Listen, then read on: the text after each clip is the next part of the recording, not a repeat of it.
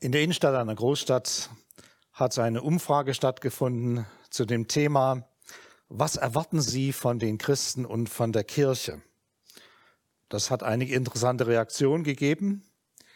Einige schüttelten den Kopf und äh, sagten, da haben sie gar nichts zu sagen. Andere wollten nicht drüber reden, denen war das zu blöd. Und andere hatten sehr klare Vorstellungen. Sie waren sich einig darüber, von der Kirche, von den Christen erwarten wir diakonischen Einsatz, dass wir Altenheime haben, Kindergärten, dass also in der Gesellschaft positiv gewirkt wird und vor allen Dingen im sozialen Bereich. Und einig waren sich diese Leute darüber, dass es ganz wichtig ist, dass man an den Christen Liebeswerke sieht. Dass man also sieht, dass die etwas Positives in die Gesellschaft hineintragen. Und dass dieses, dieses gesehen wird und man wünscht sich auch davon noch viel, viel mehr von den Christen. Man möchte nicht so religiöse, zeremonielle Geschichten haben, sondern viel stärker dieses Liebestun der Christen im Einzelnen, in der Nachbarschaft, in den Firmen und so. Das war so der Wunsch. Und mancher schrieb dann noch dazu von den Umfragenden, dass es wichtig wäre, dass auch etwas von dieser Liebe rüberkommt. Vielleicht, dass das einen selbst sogar berührt und ansteckt und dass man etwas von dieser Liebe Gottes erfährt. Von der Liebe Gottes spricht ein Evangelist am meisten. Das ist Johannes.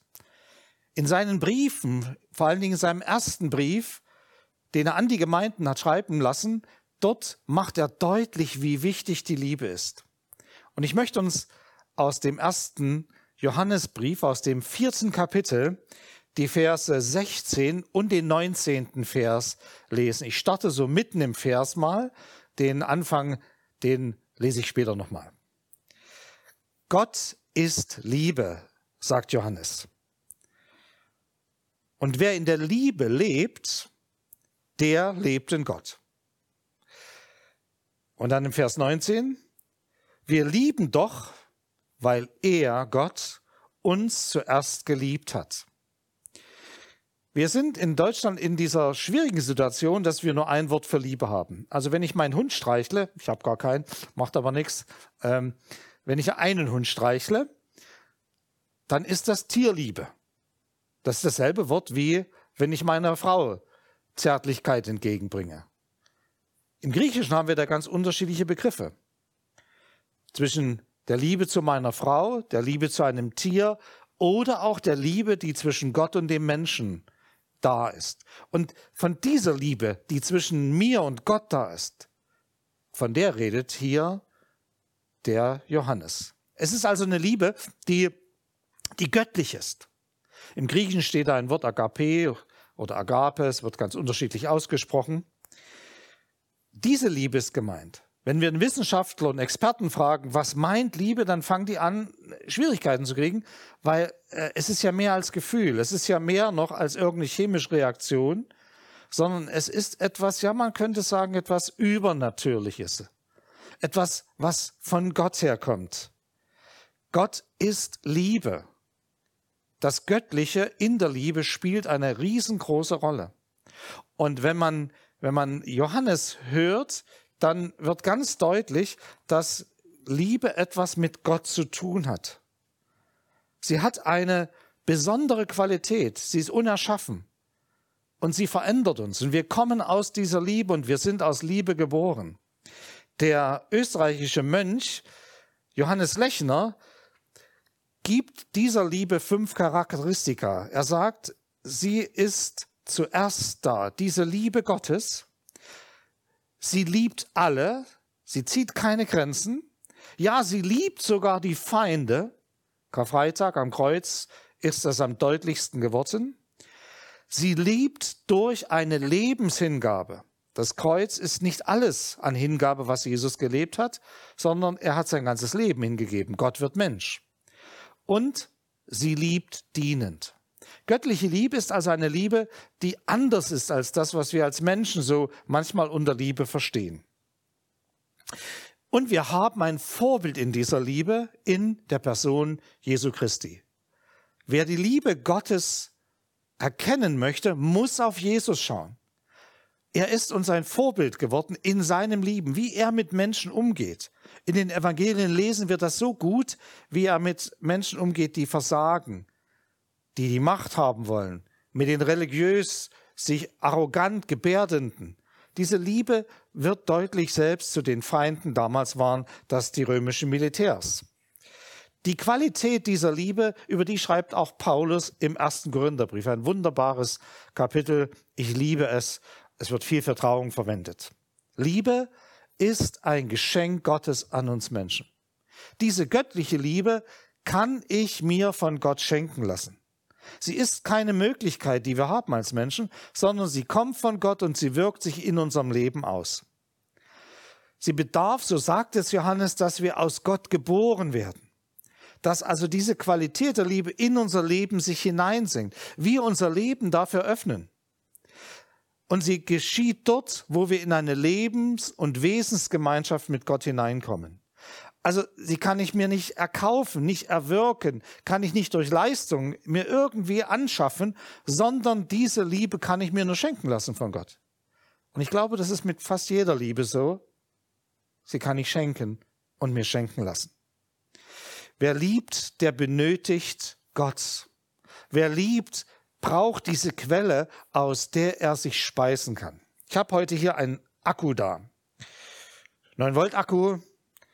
Die Techniker brauchen den ganz wichtig für die Mikros und so weiter. Dieser Akku, der ist sehr schnell leer. Nach einer bestimmten Zeit, wenn er Energie und abgegeben hat, dann ist es notwendig, dass er sich wieder auflädt oder aufgeladen wird. Und so brauchen wir auch, wenn wir Liebe geben wollen, immer wieder, dass wir uns an der Quelle der Energie Gottes Kraft holen, damit wir leben können. Noch einmal, diese Liebe kommt aus einer Energiequelle, die in Gott ist.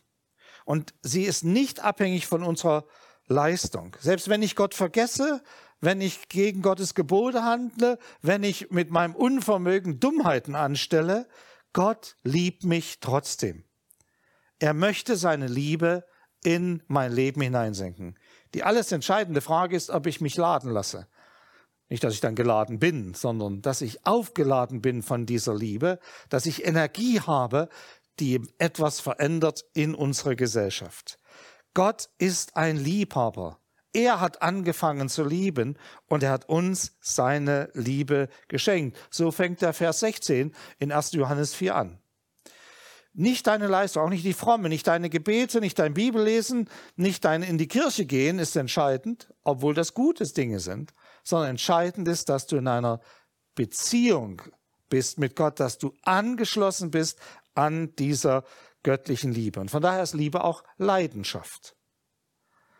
Wenn ich davon rede, von dieser göttlichen Liebe, dann ist es die, die einen begeistert, die sich warm anfühlt, barmherzig, warmherzig ist. Und zugleich ist sie wie ein hitziges Feuer. Der auferstandene Jesus begegnet zwei seiner Nachfolger auf einem Weg nach Emmaus. Und die erkennen den nicht. Und die reden über die ganze Geschichte da in Jerusalem, was alles passiert ist. Und dann sitzen sie beim Abendbrot, sie nötigen ihn mit zum Abendbrot mit dabei zu sein und er fängt an, das Brot zu brechen. Man teilte das Brot, bei uns, wir nehmen das Brotmesser, die haben es damals zerbrochen und sprach den Segen, wie ihn ein Hausvater damals sprach. Und als das passiert, da kriegen sie auf einmal Klarheit und dann unterhalten sie sich, Jesus haut ab, er ist weg, wird weggebeamt und dann sagen sie einen Satz, brannte nicht unser Herz, als wir mit ihm auf dem Weg waren. Sie haben etwas von dieser brennenden Liebe gespürt. Ein Feuer wird in uns entzündet, wenn wir mit Gott in Berührung kommen. Da kommt wieder Energie in den Akku hinein. Da geht wieder was ab. Und da gibt es einen guten Überhitzungsschutz. Das muss man natürlich beachten. Immer wieder werden Menschen von dem göttlichen Feuer ergriffen. Die Geschichte ist voll davon. Ob es ein Franziskus ist, ob es eine Mutter Teresa ist, ob es ein Martin Luther King ist. Wir können Namen an Namen anreihen, wo Menschen total berührt wurden von dem Feuer Gottes. Wo sie also gemerkt haben, Gott ist Liebe und ich kann diese Liebe wie ein Feuer in mir erleben. Dieses Feuer verändert uns und verändert Situationen, wo wir ihm Raum geben. Und von daher ist das zweite wichtig. Gott ist Liebe, aber er möchte diese Liebe in uns senken, damit diese Liebe durch uns zu den anderen Menschen kommt, in die Gesellschaft hineinkommt. Und jetzt ist ein Punkt, wo ich es Gott gestatten muss, denn Gott drängelt sich mir nicht auf, wo ich es Gott gestatten muss, dass er in mein Leben kommt mit seiner Liebe. Ich muss den Stromanschluss fertig machen, damit er an mich rankommt. Gerald Hützen, ein Forscher, hat herausgefunden, wie unser Gehirn arbeitet und er hat entdeckt, dass also alle Bausteine des Lebens Bausteine sind, die mit der Liebe in Verbindung zu bringen sind. Und das merken wir. Der Gradmesser dieser göttlichen Liebe ist einmal, wie wir mit uns selbst umgehen. Mit unseren eigenen Begrenzungen, Unzulänglichkeiten, Fehlern, Sünden, mit all dem, was uns überhaupt nicht gelingt. Ich bin kein perfekter Mensch. Die, die das glauben, dass sie perfekt sind, die haben irgendwie einen schiefen Spiegel oder schauen nicht ins Wort Gottes, das uns zeigt, wie wir sein können als Menschen. Und auch ein Gradmesser ist es dafür, wie ich mit anderen, die mich verletzen, umgehe. Ob ich ihnen nicht vergebe, ob ich, ob ich immer das dem anderen nachtrage. Wir Menschen neigen jetzt also zwischen zwei Extremen. Einmal sind wir Menschen, die an Selbstvorwürfen und Anklagen leiden und dann wieder haben wir mit Selbstüberschätzung zu tun und Egoismen. Und die Liebe Gottes, wenn sie in unser Leben kommt, macht das klar. Sie macht uns deutlich, das geht so nicht. Wir fangen an, ganz neu zu lieben, ganz stark zu lieben. Natürlich weiß ich, dass mancher Egoismus sich auch hinter einem lieblichen, süßlichen Art und Weise verstecken kann. Ich habe euch doch alle so lieb und ich will doch nur das Beste für dich. Und dann guckt man genau hin, dann will der andere nur, dass ich seinem Bild von mir entspreche. Er nimmt mich nicht so an, wie ich bin. Er akzeptiert nicht, dass ich anders bin als er sondern er möchte an mir herumdoktern. Er hat ein Bild von mir und er meint, das sei die Liebe. Also die Bibel sagt am Anfang schon, dass wir uns diese Bilder nicht machen sollen. Weder von Gott und auch nicht von Menschen. Es meint nicht die Malerei, sondern es malt, dass wir unsere Vorstellungen dem anderen überstülpen sollen. Die göttliche Liebe lässt die Freiheit, die Freiheit zur Entscheidung, auch zur eigenen Wegführung und sie liebt trotzdem. Guardini sagt, der Liebende hält den anderen wert, anerkennt ihn als ebenbürtig, ja stellt ihn über sich selbst. Denn die richtige Liebe möchte den Geliebten immer höher heben. Sie will hinaufschauen und nicht hinab. Also wir spielen nicht Liebe, sondern wir setzen die göttliche Liebe um, indem wir uns ihr aussetzen.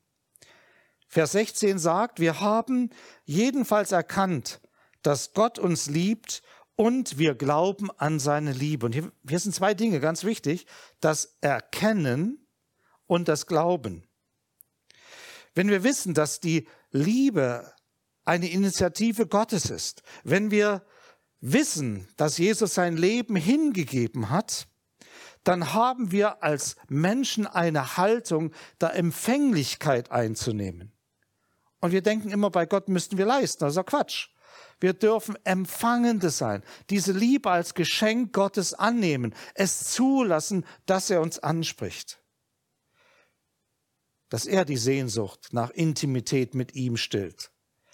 Und das können wir im Gebet sehr gut verwirklichen. Finde du deinen Ort, deinen Weg, deinen Platz, wie du das machst, ganz praktisch für dich. Das kann dir kein anderer sagen. Da musst du selber experimentieren und probieren. Manche gehen für eine Zeit ins Kloster. Andere suchen das Gespräch mit Menschen, die eine ganz dichte Beziehung zu Gott haben. Und dabei ist zu beachten, dass Gott nicht unser Kumpel ist, so mit dem man laissez-faire umgehen kann, sondern er ist der Schöpfer des gesamten Universums. Diese Liebe nehme ich in einer anbetenden Haltung wahr. Und sie zeigt sich dann in der Praxis meines Lebens. Die englische Living Bible übersetzt es hier, indem sie sagt, lasst uns Liebe praktizieren. Das Wort Agape im Griechischen hat drei Übersetzungsvarianten, die man dort ebenfalls für Liebe auch setzen kann. Das erste ist Offenheit, das zweite ist Achtung und das dritte ist Dankbarkeit. Dankbarkeit meint, dass ich mich begnüge mit dem, wie ich bin. Dass ich Ja sage zu mir. Ja, auch mit meinen Ecken und Kanten. Dass ich weiß, Gott hat mich geschaffen. Das sind Grenzen, das sind Möglichkeiten, das sind Schwierigkeiten, die ich habe. Aber ich akzeptiere sie. Und ich akzeptiere sie auch beim anderen. Dass ich zufrieden sein kann mit dem anderen. Dass ich nicht einen Kritikgeist übe, der so viel zerstört. Wenn die Christen in eine Gemeinde kommen, ist es immer so, da sind sie am Anfang immer hellauf begeistert. Diese Gemeinde ist die beste Gemeinde. Wenn sie von einer anderen Gemeinde kommen und nach dieser euphorischen Phase kommt meist eine Phase der Enttäuschung. Weil man auf einmal sieht, das sind ja auch bloß Menschen. Was, was uns am Anfang so gefallen hat, das sehen wir dann gar nicht mehr, sondern dann hat uns jemand vor Schienbein getreten, emotional, und schon ist die ganze Welt nicht mehr in Ordnung. Aber wir müssen lernen, dass wir so sind und dass Gott all, an allen von uns arbeitet. Ja, wir können enttäuscht sein über die Unvollkommenheit. Aber das bringt uns nicht weiter. Die göttliche Liebe ist nicht enttäuscht an uns, sondern sie nimmt uns an und sie möchte uns verändern. Wir wollen keine Umerziehungsprogramme starten. Weder bei unserem Ehepartner noch bei einem anderen in der Gemeinde, sondern wir möchten, dass er in die Transformation, die Gott gibt, durch seine Liebe hineinkommt. Das zweite ist Wertschätzung, Achtung. Der andere ist mir ein Schatz. Sehe ich so vielleicht sogar die kritischen, schwierigen Leute, mit denen ich so nicht zurechtkomme? Schaffe ich das? Achtung, Wertschätzung, wertvoll kostbarer. Liebe ist Hingabe. Ja, sie bedeutet auch Opfer. Jesus gab sich hin. Ich muss bereit sein, auch manchmal was loszulassen, zu verlieren.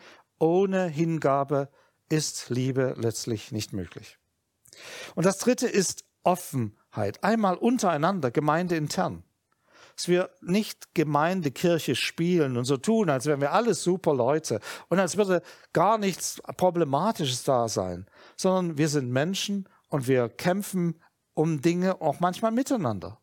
Aber hier ist etwas anderes. Hier ist eine Ebene des Glaubens und Vertrauens. Hier darf ich sein. Mit allem, was ich an Schönheit wie auch an Makeln habe. Das ist es, was diese göttliche Liebe hervorbringt.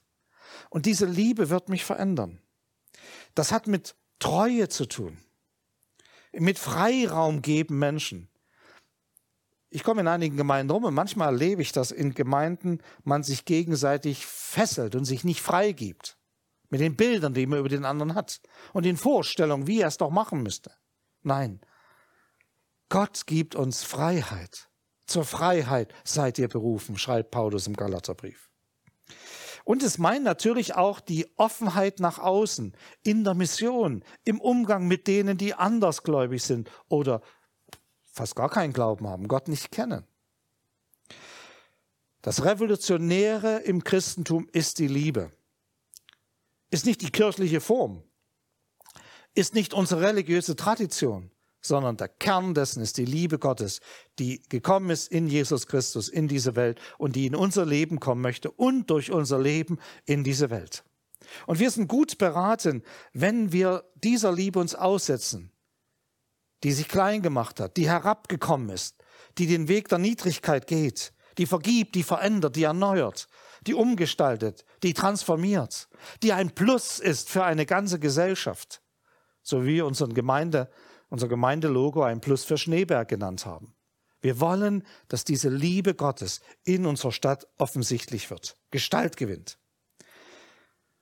Ansonsten, wenn wir nicht diese Metanoia, diese Umkehr leben, dann kommen wir irgendwann in die Paranoia, in die Verrücktheit. Das sagt Johannes sehr deutlich. Ich möchte schließen mit einem Wort von Johannes von Kreuz. Er sagt zu diesem Thema, dort wo keine Liebe ist, Bring Liebe hin und du wirst Liebe finden. Dort, wo keine Liebe ist, bring diese göttliche Liebe hin und du wirst sie finden. Amen. Ich möchte mit uns beten und möchte um Gottes Segen bitten, der uns begleiten soll in dieser Woche, wo wir es ausprobieren können, wie ist das mit dieser Liebe, wo wir auf Empfang gehen können, aber auch auf Senden, wo wir empfangen können, um weiterzugeben, wo wir Segen empfangen, um Segen zu geben. Ich möchte jetzt mit uns beten. Lebendiger Gott, du hast in Jesus den Himmel aufgegeben und bist zu uns gekommen. Hast dich klein gemacht, hast dich erniedrigt und hast uns Menschen gezeigt, wie sehr du uns liebst. Danke dafür. Und ich weiß ja, dass es Menschen gibt, die so viele Lieblosigkeiten erlebt haben und Verletzungen, dass es ihnen schwerfällt, diese Liebe anzunehmen. Aber ich danke dir, dass du sie umsonst gibst, ohne Vorbedingung. Dass deine Liebe heilend ist, Therapie für zerschlagene Seelen, für die, die am Rand der Gesellschaft gekommen sind, aber auch für die, die oben stehen und meinen, sie könnten nicht ausrutschen und fallen. Danke, dass du liebevoll bist, barmherzig, gnädig. Und danke, dass ich dich bitten darf, dass du uns segnest mit deinem Segen der Liebe. Herr Jesus Christus, du hast alles gegeben, damit du uns hineinführst in deine Liebe. So segne und behüte euch der dreieinige Gott, der Vater, der Sohn und der Heilige Geist. Amen.